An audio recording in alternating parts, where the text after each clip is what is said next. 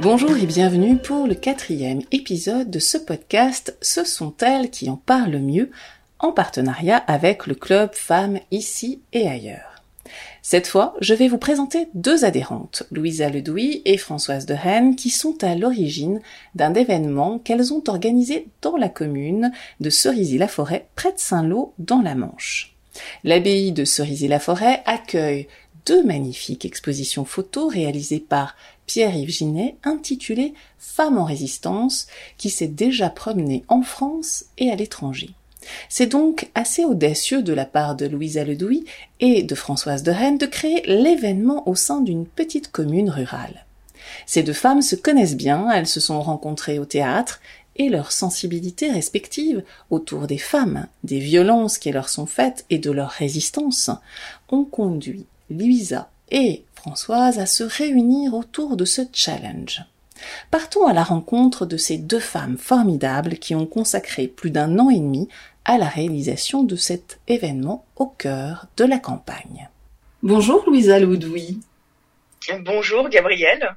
Ce n'est pas un hasard si cet événement Femmes en résistance ici et ailleurs a été organisé dans une petite commune d'un millier d'habitants à peine. Ça a créé, j'imagine, une émulation et une dynamique au sein du village. J'aimerais savoir comment tout le monde s'est impliqué lors des préparations.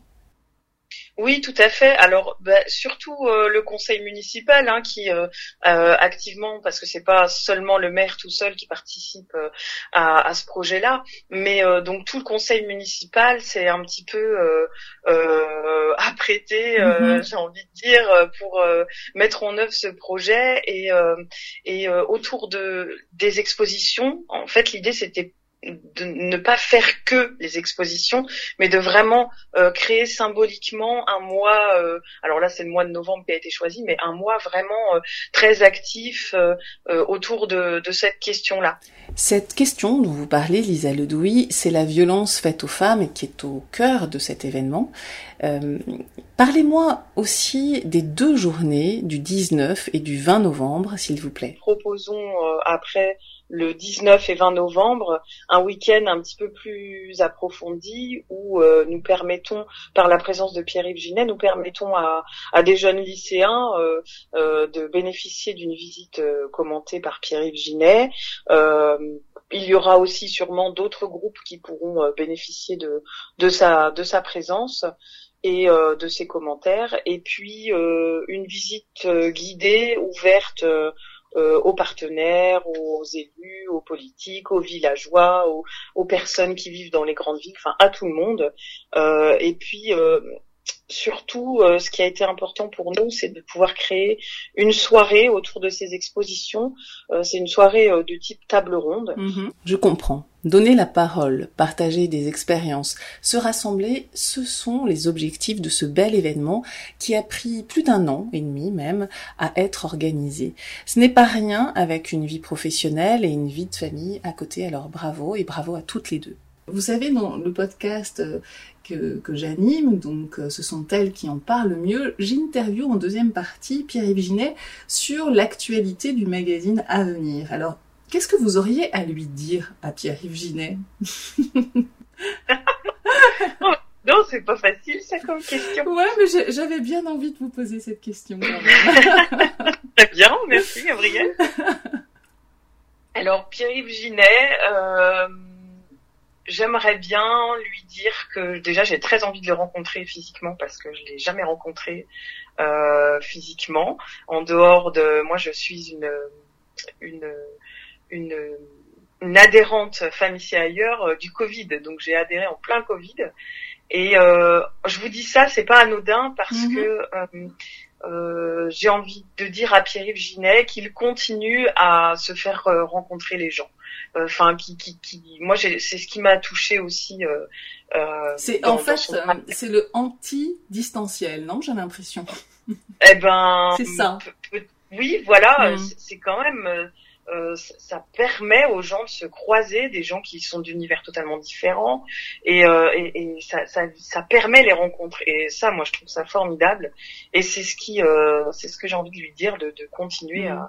à être ce, à être ce, ce, ce, ce, ouais, cet incitateur à la rencontre. c'est vraiment ça qui est formidable dans son travail. Très bien, le message est passé, Louisa. Merci beaucoup pour ce moment. Je rejoins maintenant votre complice et amie. Il s'agit de Françoise de Rennes qui va continuer de nous parler de votre belle aventure et aussi du club femmes ici et ailleurs.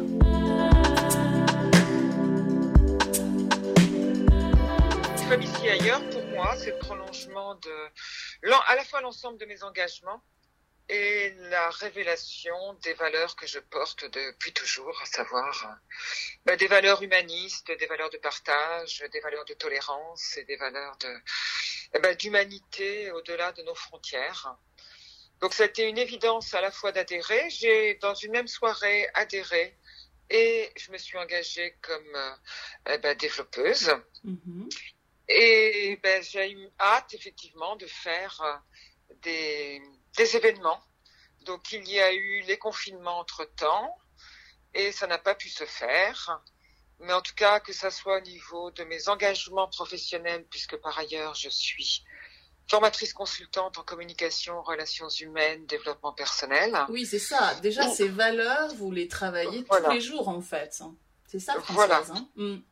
voilà, tout à fait. Au travers de mes formations, c'est vraiment euh, d'accompagner les personnes, et j'ai beaucoup, beaucoup de femmes dans mes publics, eh bien, à mettre en, lumière leur potentiel et à aller euh, au-delà de leur, euh, de leurs limites ou de leurs croyances. Votre implication, Françoise de Rennes, dans ce bel événement se fait aussi à travers des textes de Jean-Pierre Siméon. Pouvez-vous m'en parler? Alors, le Stabat Mater Furiosa, c'est un texte qui a été écrit par Jean-Pierre Siméon, Hmm. suite à une résidence au Liban il y a plus de 20 ans. D'accord. Et donc le Stabat Mater Furiosa, c'est une mère en colère debout qui va justement euh, s'opposer, se lever euh, contre toute forme de violence de guerre. Dans un premier temps, elle va supplier euh, ses fils, ses pères, les hommes d'arrêter la guerre. Hmm. Et donc cette femme universelle, au fur et à mesure qu'elle va se mettre debout, elle va ensuite eh bien régler ses comptes avec l'homme de guerre et toute forme de violence de guerre. Et donc c'est un très beau texte qui finit par un songe de paix, d'élever ses enfants autrement pour créer un monde meilleur. Mais c'est vrai, vous, avez, vous, avez, raison d'insister sur l'éducation et, et, souvent d'ailleurs dans les dossiers, articles de femmes ici et ailleurs, euh, cette question d'éducation et des femmes euh, en particulier euh, est, est, également relayée donc c'est important. Mm. Tout à, fait. Et puis là, en l'occurrence, c'est pas l'homme en tant qu'homme, c'est la part violente mm. euh, de l'humain, hein, puisque malheureusement, on peut voir aussi des femmes qui mm. sont euh, quelquefois guerrières. Mais en tout cas, ce texte-là, nous, nous l'avons dit en plusieurs langues, avec des femmes en plusieurs langues.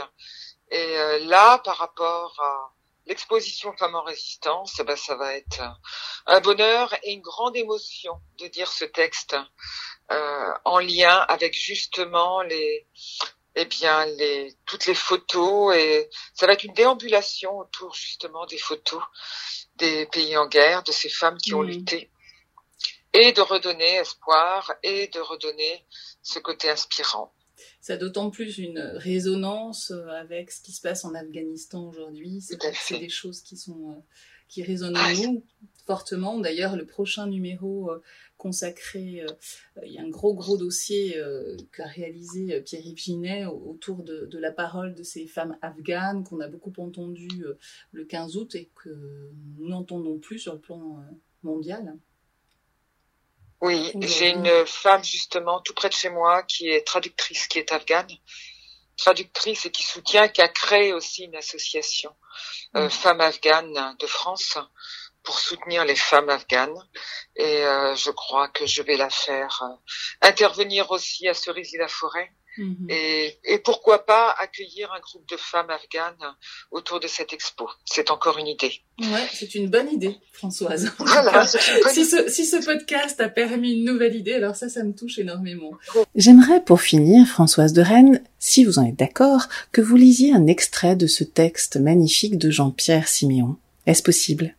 Eh ben, j'ai choisi un, un, passage suite, on va dire, euh, au règlement de l'homme de guerre, au règlement de compte, mhm. et qui traduit bien pour moi la résilience et les femmes en résistance. Homme de guerre, écarte-toi. Place au doute, au chagrin, aux sueurs de la honte. Place partout aux âmes des victimes, à leur foi navrante, à leur pardon crédule, à la tristesse sans fin. Place au bon sentiment. Place à la faiblesse du sentiment. Place à ceux-là qui continuent d'aimer sous la torture. Place à l'émotion inguérissable d'aimer. Merci. Je m'arrête là. Merci beaucoup. Merci beaucoup, Françoise de Rennes. Je vous propose maintenant de retrouver les coulisses de la rédaction de Femmes ici et ailleurs avec Pierre-Yves Ginet, son co-rédacteur en chef.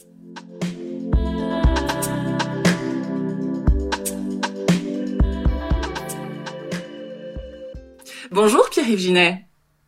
Bonjour, comment vas-tu? Je vais très très bien, euh, Pierre-Yves. Je te retrouve avec un grand plaisir pour euh, ce nouveau rendez-vous euh, avec la rédaction de Femmes ici ailleurs afin de présenter le numéro 46 du magazine. Alors comme à chaque fois, j'ai la chance de lire en avant-première les articles afin de préparer ton interview, Pierre-Yves. Et pour ce numéro 46, les femmes afghanes sont à l'honneur. Alors j'ai beaucoup aimé le fait que vous consacriez un nouveau dossier sur l'Afghanistan, car après une déferlante médiatique, c'est le silence assourdissant du monde entier qu'on entend. Alors à l'exception de ces femmes afghanes qui continuent de crier leur désarroi face au régime taliban. Alors tu as réalisé, Pierre-Yves, ce dossier qui est passionnant vraiment. Peux-tu nous en parler, s'il te plaît?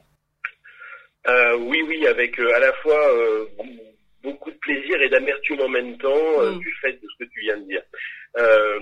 En fait, l'invasion de Kaboul par les talibans a eu lieu le 15 août et nous bouclions le magazine précédent quelques jours seulement euh, après cette invasion. Donc on n'avait pas eu le temps de revenir en long sur ce qui se passe sur place et qui est euh, bah, qui est dramatique à l'échelle de la planète et quand Mm. on a un peu de, de mémoire historique notamment. Donc pour nous c'était très important et une évidence qu'on allait euh, bouger euh, notre euh, planning de publication pour faire un grand format Afghanistan. Et ce grand format, ça a été très simple en fait de décider. Ce qu'on a voulu faire, c'est nous taire et leur donner la parole. Bien sûr. Euh, c'est-à-dire aller, euh, nous avons un, un grand nombre d'amis afghanes depuis euh, une quinzaine, vingtaine d'années. Et c'était aller voir ses amis, aller voir les amis de ses amis, qui sont beaucoup plus jeunes, certaines n'étaient même pas nées en 2001, et aller leur donner la parole, qu'elles soient euh, militantes politiques, qu'elles soient photographes, artistiques, ou journalistes, euh, militantes des droits des femmes au sens large du terme, Mm.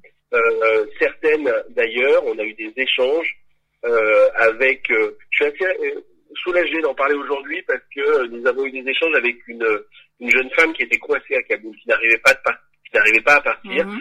Et là aujourd'hui, je peux le dire, elle, elle en est partie il y a deux jours seulement.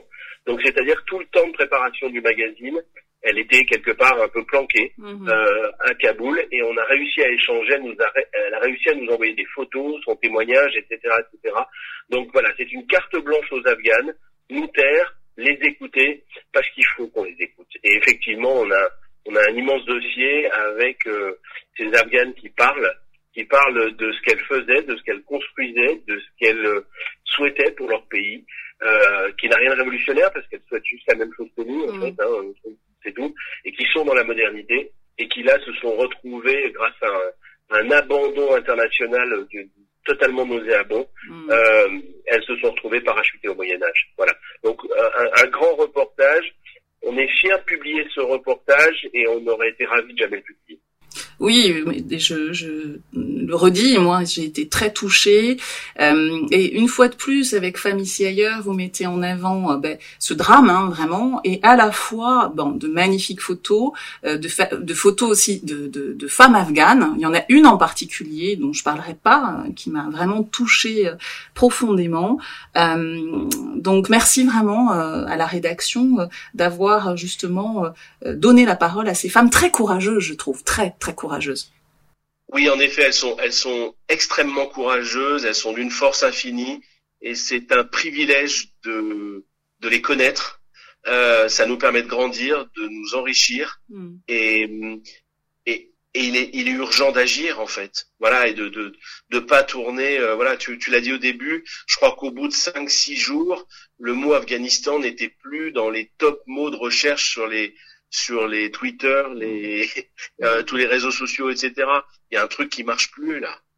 Et agir, c'est ce que vous faites, c'est-à-dire leur donner la parole, parce qu'il est difficile aussi euh, à notre niveau de d'être dans l'action. Donc euh, c'est aussi par la parole que euh, la résonance, alors au monde, on voit, est quand même particulièrement déviée, mais ben voilà, c'est votre c'est votre contribution. Et merci. Bah, leur donner la parole, oui. Enfin, nous, on est, enfin, on est un média, on est une chambre d'écho aussi quelque part. Mm et, et, on essaye de se servir de, de, cette chambre d'écho pour pouvoir mettre en avant euh, ces femmes fantastiques qui descendent encore aujourd'hui dans les rues à Kaboul, qui font face aux talibans, euh, qui les regardent les, yeux dans les yeux et, mmh. et, qui, et, qui, réclament leur liberté. Mmh. Merci beaucoup Pierre-Yves euh, et à la rédaction de Femmes ici et ailleurs. Alors pour le deuxième sujet, tu nous embarques au Sénégal. Alors tu peux, c'est bien ça, hein, Pierre-Yves, tu peux nous en parler?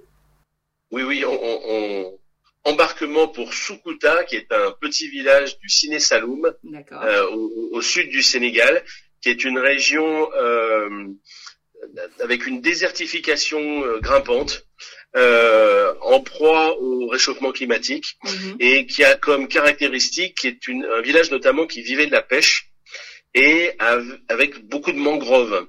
Et cette mangrove euh, est menacée. Et cette mangrove, c'est tout un écosystème.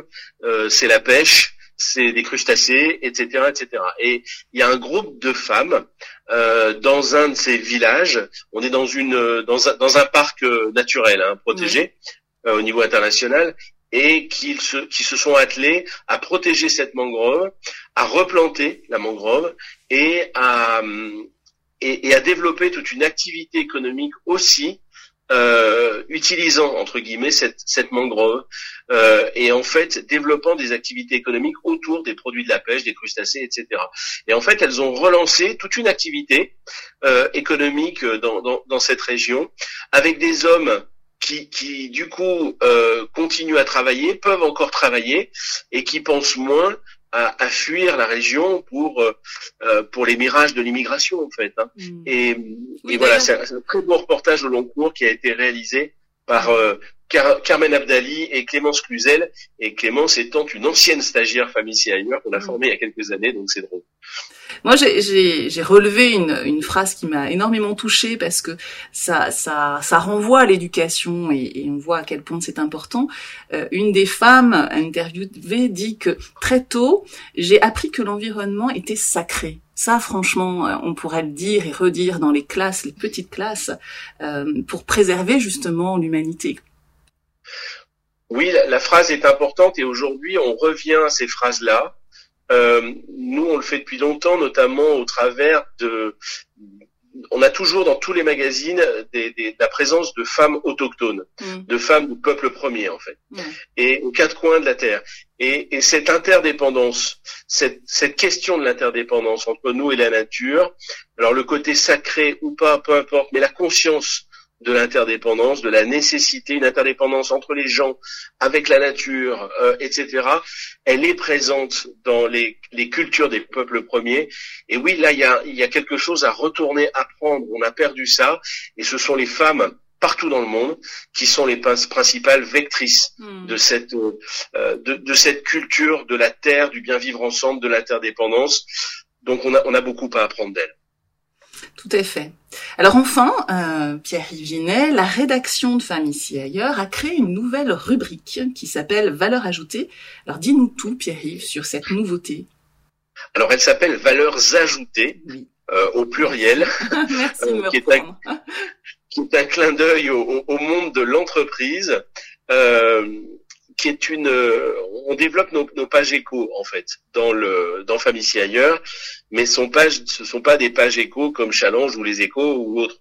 Euh, ce sont des pages éco. On retrouve de plus en plus d'entreprises aujourd'hui euh, qui développent des politiques égalité professionnelle, qui ont des difficultés euh, à recruter, qui ont des difficultés de, de marque employeur, mhm. d'image de marque, etc. Et, euh, et, et dans le cadre de ces politiques, il est nécessaire euh, d'investir une, une véritable culture de l'égalité dans les entreprises, une culture qui n'est pas là aujourd'hui. Donc on a développé cette, euh, cette nouvelle rubrique.